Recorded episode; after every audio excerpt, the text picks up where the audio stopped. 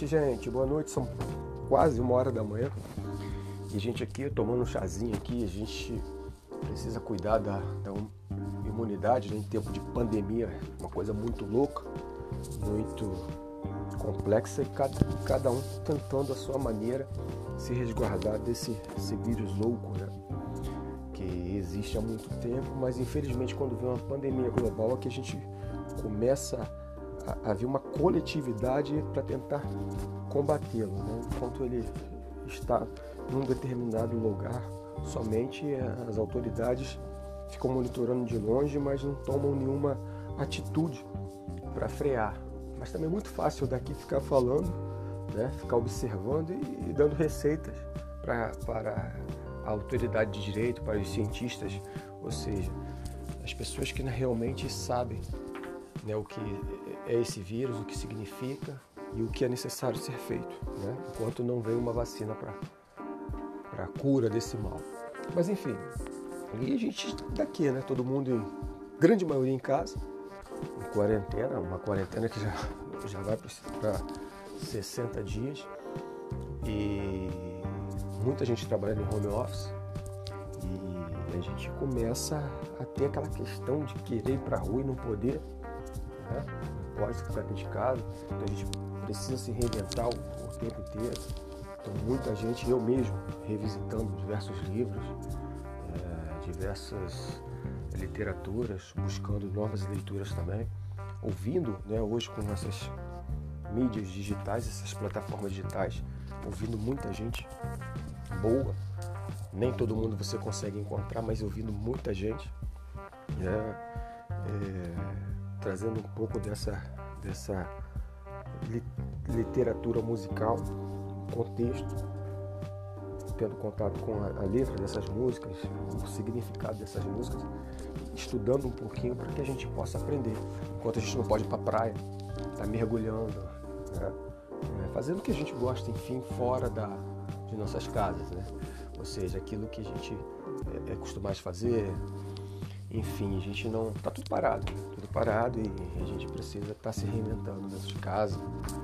É, isso é importante para cada um de nós para que a gente não possa é, se deixar abater.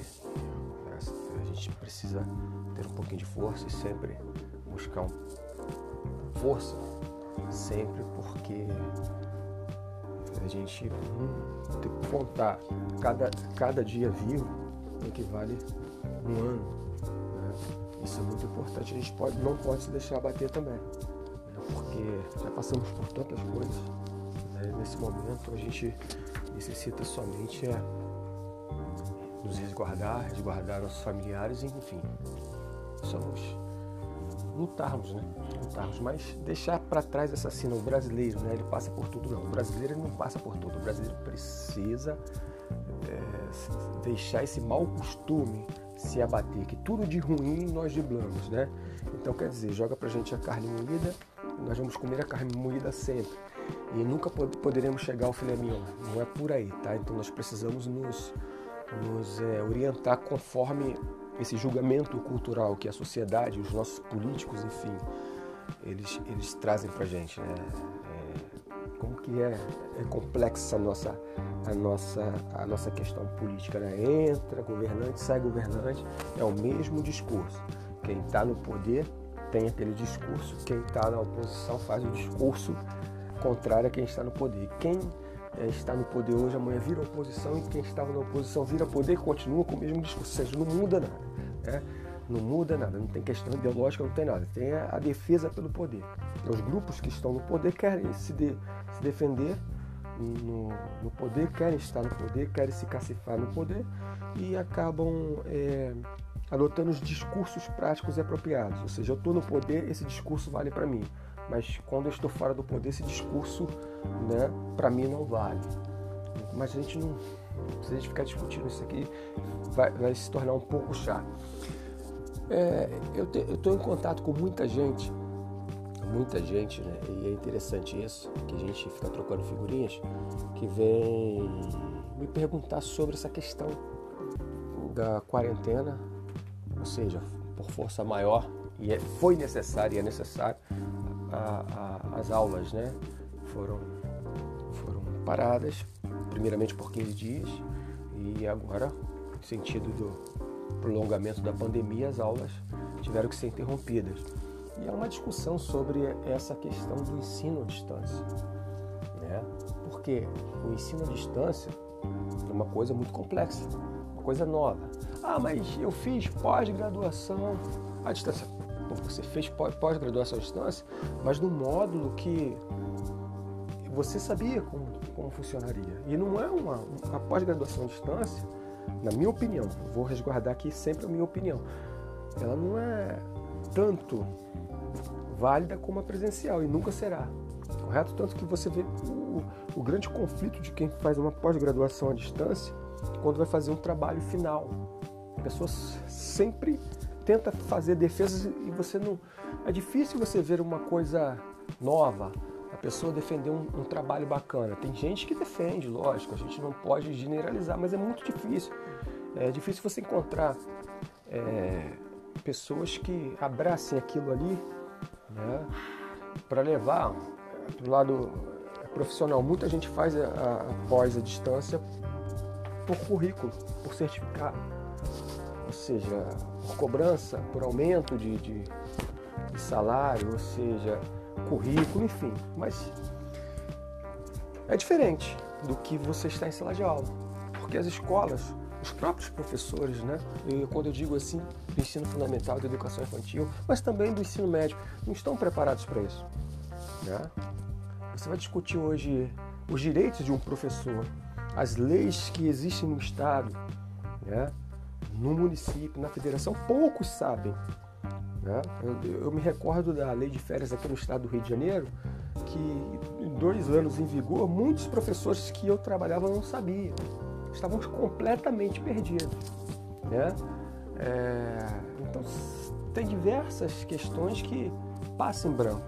E quando a gente cai nessa questão de, de aula online, que muita gente chama de home office, que o professor trabalha três vezes mais, três vezes mais, é muito cansativo realmente. Tem amigos que estão já reclamando de estresse, que é muito complicado. Isso, professor o cara que é da área de TI, o cara que trabalha com computador, isso para ele é tira de letra, mas o professor que está aí em pé, senta em pé, né, no quadro, dando aquela aula, ditando, explicando, tal, brincando com a turma, chamando a atenção da turma, é muito diferente. E também diferente para o público, que, que, que, são os alunos. Principalmente na, na rede pública, a gente tem uma defasagem muito grande, porque grande parte dos alunos não tem equipamentos né? segundo estatísticas é, como internet, né? para acompanhar essas aulas de casa. E a rede privada também, que é um público que meio complexo, né? Tem, é, porque as escolas, as redes privadas hoje, você tem muito bem um desenho do que é. Um colégio católico, um colégio adventista, né? É um colégio mais tradicional, que é aquele que mensalidade muito cara, 3, 4, 5 mil reais. E é um público mais né, fechado, mas aquele mais popular, né, onde tem um maior número. Né? Você pega um, um colégio de um público mais seleto, sala de aula é 15 alunos, né? ultrapassa 20.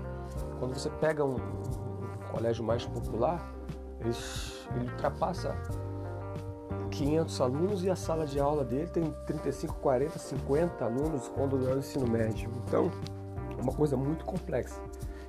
E, e essa questão mais popular que causa para a gente um, um pouco de, de, de, conflito, porque esse público, ele que vai exatamente, ele que vai prover, né?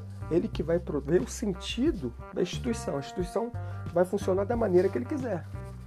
Esse público é que vai exatamente nortear de que forma a instituição irá funcionar. Né? Então, é diferente de outros critérios. Né? A instituição acaba apelando para aquele público. Qual é o público? O público que quer aprender, né? o público que está ali só para ser certificado. É esse grande conflito que nós estamos passando agora na, na questão da educação à distância. Porque é um público, na realidade, que a gente precisa estudar muito esse público. não é um público tão presente, é um público que tem uma família tão presente. Né? Você pode ver que a família transfere para a escola. E nesse sentido agora que a escola está pela telinha do computador, do celular, e o aluno em casa, os familiares desesperados, por dois critérios. Primeiro, a pandemia e muitos pais ficando desempregados. Então, no desemprego, logicamente, aperta, você tem que te cortar custos. Cortar custos, logicamente, educação, né? quando eu digo educação, ensino, né? dos filhos nunca foi prioridade em 70% de famílias. Quando a gente fala Rio de Janeiro, nas áreas mais populares, é ali que as pessoas vão cortar aquele dinheirinho suave. Né? Vão buscar por ali. É... E as famílias, na realidade, também se perguntando: meu Deus, o que, que eu faço agora? Se quando o filho está na escola, é muito costumais você encontrar um pai e no tecer reclamações pai não sabe nem o que está reclamando, mas está reclamando. Está indo na escola reclamar de tudo. Por quê? Ele coloca em mente que ele paga aquilo ali. Então ele se possui daquilo ali. Eu estou pagando, eu posso fazer o que eu quero. Eu sou cliente, o cliente é que manda. Então, se não está do meu jeito, eu irei reclamar. E do outro lado, a instituição, ela se curva a esse público porque ela não quer perder o público. Né? Você pega empresários de, de, dessas instituições, Primeira coisa, você vê se tem algum parente dele, bem próximo, um filho dele estudando ali. Não estuda. Aí você, você já parou para se perguntar por que ele não estuda? Pega o dono da sua escola privada e pergunta a ele o seguinte: por que seu filho não estuda aqui? Ou pega o diretor da escola pública e pergunte ao diretor da escola pública ou municipal por que seu filho não estuda aqui. Pega o secretário de educação da cidade, que defende a educação de um município, e pergunta a ele: por que seu filho não estuda aqui? É? Por quê? Logicamente que você não vai ouvir a verdade. Você vai ouvir, não, não moro distante, meu filho é pequeno, não, meu filho já passou dessa idade. Mas por que ele nunca estudou aqui? Já que você defende esse ensino, essa qualidade, você estando como secretário, você sendo diretor da escola pública e você sendo dono dessa escola aqui, por que seus filhos não estudam aqui? Primeira pergunta que você tem que fazer, correto? E simplesmente ele sabe por que não estuda ali. Porque aquele ensino que ele oferece não é de acordo para o filho dele. Não é o que ele pensa para o filho dele, não é o que ele quer para o filho dele. Correto? Então não serve para o filho dele, a realidade é essa. Então aqui fica um público, lá outro. Meu, meu filho é seleto, vai ficar no público seleto. O que ofereço aqui é popular. Para o meu filho não serve. Correto? Então esse é o critério. E nessa questão, esse conflito de, de gerações e de culturas, a gente está vivendo essa questão da online. Gente, não tem preparo. Nenhuma escola está preparada. A gente não é uma fundação Oswaldo Cruz que tem excelentes cursos à distância. Não podemos comparar com instituições federais, o FRJ, o ERD, que estão preparadas basicamente para isso, mas não, não são favoráveis a cursos à distância. Eles não são favoráveis à aula à distância. Né? Então é isso que a gente, a gente precisa entender. Segundo, esse complexo. Não existe nenhum calendário que você vai dar aula online, gente. Não existe. A gente tem que ser muito franco. Muito franco. Ninguém está aprendendo nada. Correto? É uma discussão as escolas com medo de perder o aluno e a e a mensalidade que ele paga por mês, porque a escola funciona em prol disso. Tem os seus funcionários. Ah, mas a escola tem os funcionários. Não, isso é uma grande hipocrisia. A escola, se ela precisar cortar os funcionários e custa, ela vai cortar. Ah, mas a escola tem funcionários, precisa pagar os funcionários. Mentira. Ela precisa pagar os funcionários, mas se ele precisar cortar os funcionários, ele vai cortar. O que está sendo discutido nesse momento não são os funcionários. Não é a saúde econômica, né, financeira dos funcionários, mas sim do dono, do empresário está sendo discutido nesse momento a saúde financeira do empresário. Né? Tanto, tem um monte de empresário aí colocando lá, né, pegando, ou seja, esses programas do governo aí, inserindo os seus funcionários 60 dias tal, cortando salários. Então, o que está sendo discutido aqui não é a saúde financeira do funcionário, mas sim do empresário. Correto? Então, esses empresários, na realidade, eles estão desesperados que esse público ele começa a questionar a validade dessas aulas online que não valem de nada. Cansa o professor, professor fica estressado, o professor não consegue se soltar, Porque o professor ele precisa passar por uma série de treinamentos para que ele possa fazer mais ou menos ainda uma aula online. Tem professores que conseguem tirar de letra, outros não. Outros não. Então, é estressante para o professor. Né? E sendo estressante para o professor, o aluno que muitas das vezes, né, em grande maioria, isso há 20 anos a gente fala, em grande maioria vai para uma sala de aula, não tem muito interesse, imagine ele, home office, online, como se, qual será o interesse, o entendimento dele? Quase nenhum, porque ele sabe que as avaliações que ele passa pela, pelo ensino online não vão se voltar contra ele. Você não tem como reprovar um aluno numa pandemia. Você não ensina tendo o um ensino online. Não tem como. Que a gente pode discutir muito lá à frente é questão técnica. É questão técnica. Aí sim, a validade do curso técnico. Mas lembrando a vocês que existem diversos cursos técnicos à distância. Então, acaba que essa, essa, essa validade passa por um carimbo e está tudo tranquilo. Né? Essa validade vai lá, passa por um carimbo e está tudo tranquilo. Então a gente precisa observar isso daí. Então o que acontece? A partir do momento que a gente começa essa discussão, a gente precisa entender o seguinte: qual é o papel do empresário? Manter esse público fiel a ele, pagando a mensalidade está tranquilo. Ele vai. Lembra aquela é, frase do Vampeta. Eles fingem que me pagam no Flamengo. Eles fingem que me pagam e eu finjo, e eu finjo que jogo.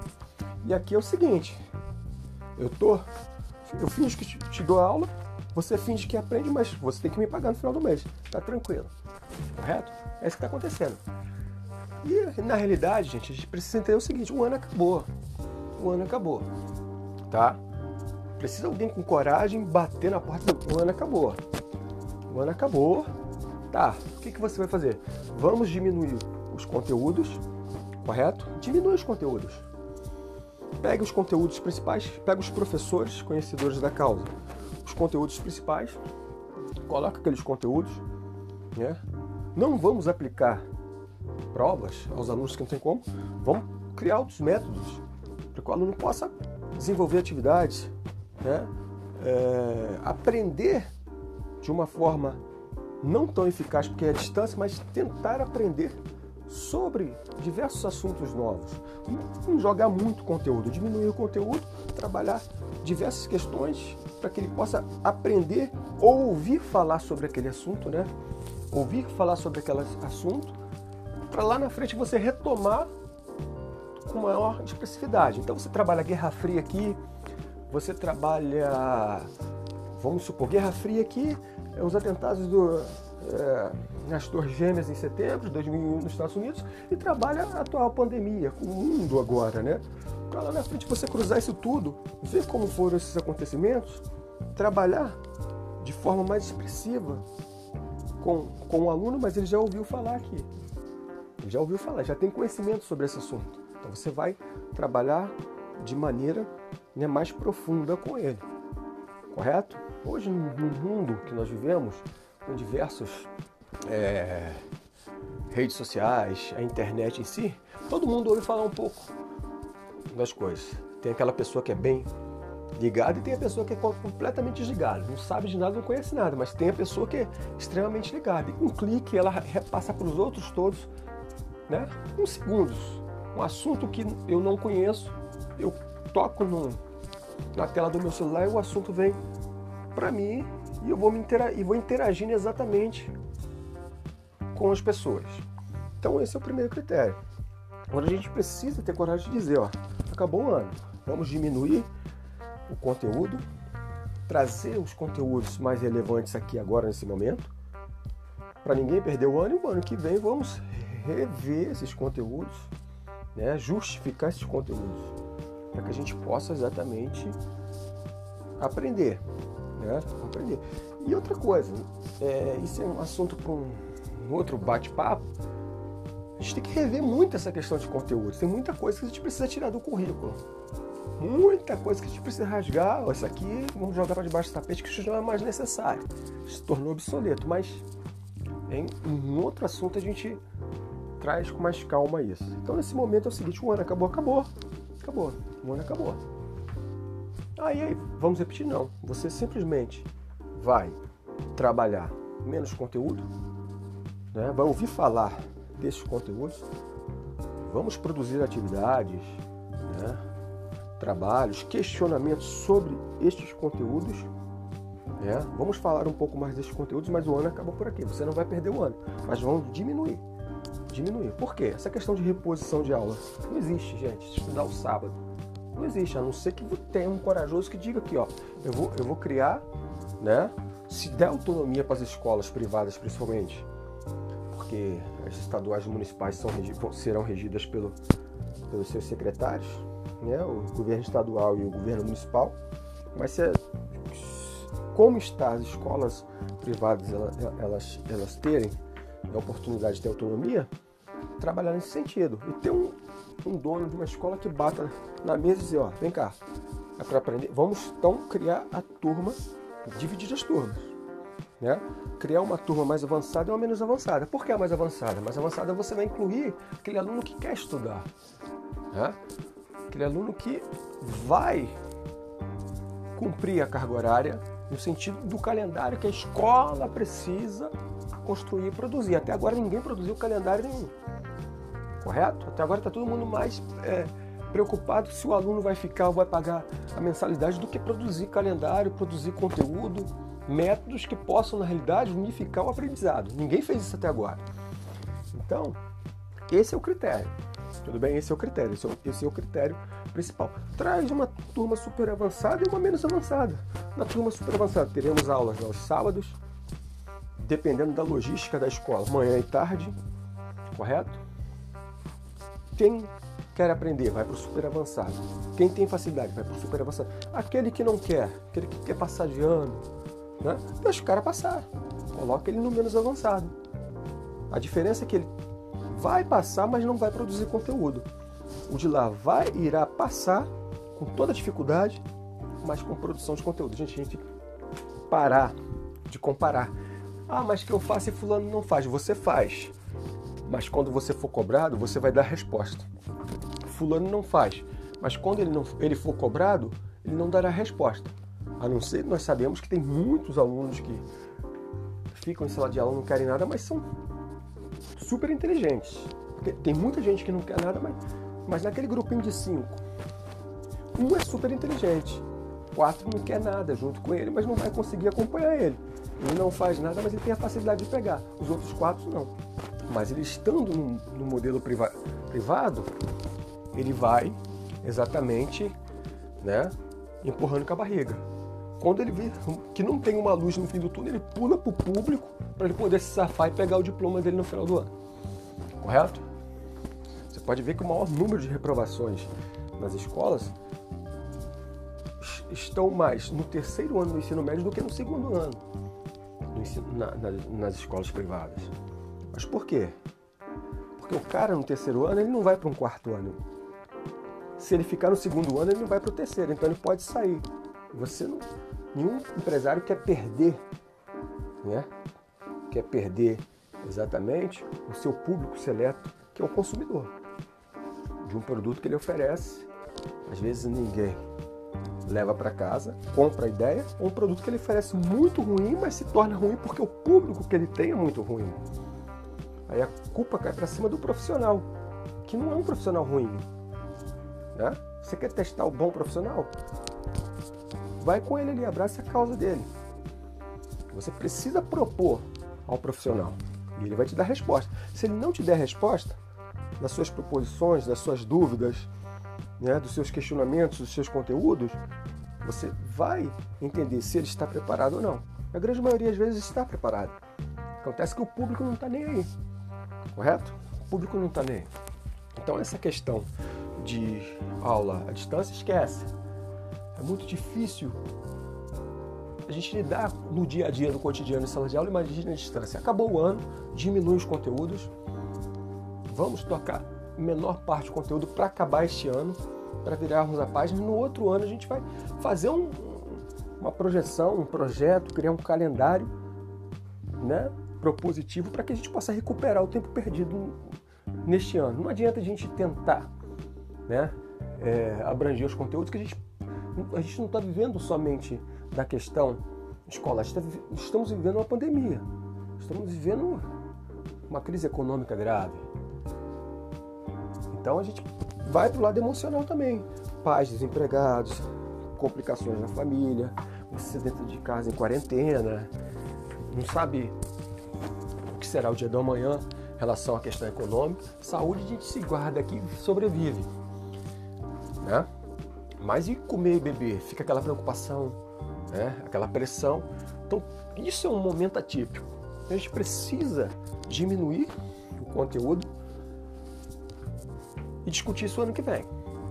Senta lá as pessoas apropriadas, os pedagogos, os donos das escolas, os professores, e vão discutir sobre isso. Como recuperar esse tempo perdido. E diminui esse calendário para que a gente possa discutir aprendizado, coisas, né, atualidades, o mundo, o cotidiano, tal, com esses alunos, levar um pouco de conhecimento para eles. O que a gente pode absorver com ensino à distância sobre conhecimento, levar isso para ele, cobrar isso dele, esquecer as avaliações, avaliar né, no dia a dia, né, avaliar no dia a dia, não no pedaço de papel na obsoleta prova e levar esse conteúdo, diminuir o conteúdo e trabalhar com conteúdos inteligentes a partir do ano que vem, diminuindo o conteúdo agora. Por que as escolas muitos não fazem isso? Simples. Porque muitos têm sistema casados, de apostilados. Então, se você não usar uma ou duas apostilas, ninguém compra a terceira e a quarta. E aí todo mundo perde. As escolas as suas porcentagens e os grupos de apostilados à venda. A gente chama de venda casada. Correto? As escolas dizem que não, mas existe. Então, a maioria, grandes escolas hoje, a grande maioria das escolas fazem venda casada com grupos né, apostilados. E o interessante é que as grandes escolas é, no Brasil, elas produzem seu próprio sistema, elas não absorvem nenhum, nenhum sistema de fora, elas produzem sua própria apostila, elas produzem sua própria apostila, ou então usam livros tradicionais. Não trabalham com venda casada. Não trabalham com venda casada. Então já é um ganho. É típico disso aí. Então a pressão do, dos grupos também, não só apostilados, mas das escolas. Precisa vender apostila, precisa receber mensalidade e os grupos precisam também vender, que é um contrato assinado em relação àquilo ali. Vender as apostilas. Senão eu não repasso a sua porcentagem. Segundo, as escolas perdem, porque as escolas agregam também cantinas, né? agregam essa questão do material casado, papelarias, uniformes, uma série de fatores que a escola arrecada. Então é uma pressão. Mas, gente, eles estão tentando trazer argumentos de que tem como voltar, né? É, tomando certos cuidados sanitários. Não tem como voltar. Não existe. Se tivesse para ser, ser tido, tido é, cuidados sanitários, não teria parado. Não teria parado. Correto? O governo. Não, coisíssima nenhuma. O governo não autorizou a volta ainda. Principalmente aqui no Rio de Janeiro não foi autorizada a volta. Ah, mas com cuidados sanitários? Não. Uma criança, um metro da outra, três máscaras ao dia, quem vai dar a máscara? A escola? Três máscaras para cada aluno ao dia? Ah, o aluno leva um, um tênis reserva e troca? Gente, será que a, a, a criança é tão concentrada assim? Nós não estamos no Japão, nós não estamos na Coreia do Sul. Que os alunos, as crianças desde pequenas são disciplinadas. Que se você tentar disciplinar o aluno, o pai dele está no portão querendo te bater. Correto? Então é diferente. Educação e cultura é completamente diferente. E essa conduta a criança não vai obedecer. Troca três vezes a máscara, a escola vai dar? Tá, e quem te garante que a criança vai manter né, a higiene? E aí, a professora dá aula junto com o assistente ou vigia as crianças? Mesmo assim, com 30 crianças em sala de aula, 35, como? Então, essa conversa para boi dormir, né? né? É, o, é o empresário tentando defender o seu prato de comida à custa de um público que não, não reflete sobre aquilo que, que ele tem em prática. O que, que ele tem em prática? Manter o filho na escola para ter um aprendizado? Ou manter o filho na escola para me, me ver longe do meu filho? Né? Tá lá, tá preso, não precisa esquentar a cabeça. Infelizmente, hoje o que acontece nessa questão da situação de ensino online essa questão escola, família, é culpa das famílias. Porque a escola só age de acordo com o seu público. Se você tiver um público que cobre, que cobre, a instituição ela vai mudar a sua forma de agir. Se o público não cobrar, tá? É como milho. Joga o milho na panela para fazer pipoca. Só estourar, pronto, acabou. Mas se eu cobro, eu vou fazer a situação, a instituição mudar. E se eu continuar cobrando, a instituição não mudar, eu vou buscar uma outra alternativa. Aí, para a gente fechar, a questão da, da lei de férias, que está na LERJ, Assembleia Legislativa do Rio de Janeiro, que diminui aí para escolas acima de 200 pessoas, 30% da mensalidade, ainda não foi votado, ampla discussão. As escolas, algumas escolas já estão dando desconto, 12, 15, 20%, enfim. E a questão do 30, de 30%. É uma coisa que não era nem para ser discutida, já era uma coisa que quando começou lá o, o, né, o home office, o ensino à distância, que se propôs essa questão do ensino à distância, já tinha que ter um plano e um calendário em cima disso. Não para se discutir agora, já tinha que ter no primeiro dia. Vamos discutir o calendário, vamos discutir as dificuldades que os pais arcarão, terão as escolas sobre isso. Vendo os dois lados ao mesmo tempo. Só que, infelizmente, a educação no Brasil sempre ficou em segundo plano. Você vê na Amazônia lá, né? Eles têm o o ensino à distância, né? Até por televisão, transmissão de televisão tal, via satélite, até porque tem muitas é, localidades, ribeirinhas, seja o que for, é difícil chegar ao professor, é difícil o professor ir até lá. Então, eles adotaram via satélite, enfim, instalaram antenas e tem um canal de TV que tem o chamado método aprovar. Os professores ficam o dia inteiro na escola dando aula na, na, TV, na televisão, os professores ali, vídeos, videoaulas, passando horários de cada turma. Isso é, é dado para eles, tudo certinho, organizado, e eles vão seguindo como se estivessem em sala de aula, mas pela televisão. E já é uma coisa que o Amazonas, desde de lá para 2002, 2003, já, já fazia isso. Né? Então, é uma coisa nova, correto? Tanto que eles utilizaram a televisão primeiramente, e não utilizar a internet para você ver que, que, é um projeto antigo, um projeto que eles já, já vem sempre aprimorando. Correto? Então não é somente diminuindo em 30% as mensalidades, ah, questões econômicas dos, dos pais. Não, 30% vai ajudar pouco. Nós temos que ver uma outra alternativa. É uma outra forma. Né? E a forma que nós temos hoje é enxugar este ano, correto? Enxugar fechar esse ano com menos conteúdo, correto? E trabalhar lá na frente uma outra forma, né? mais inteligente, mais discutida, ter tempo para discutir, né? ter tempo para pôr em prática. Isso foi muito rápido. Tudo que está aí foi muito rápido. É desgastante para o professor, para o profissional, para o aluno, que foi uma coisa, não foi uma coisa planejada, uma coisa forçada até mesmo pela pandemia. E não é legal, ninguém está aprendendo nada, o professor está se cansando e o ano está perdido. Um abraço até o próximo papo, pessoal.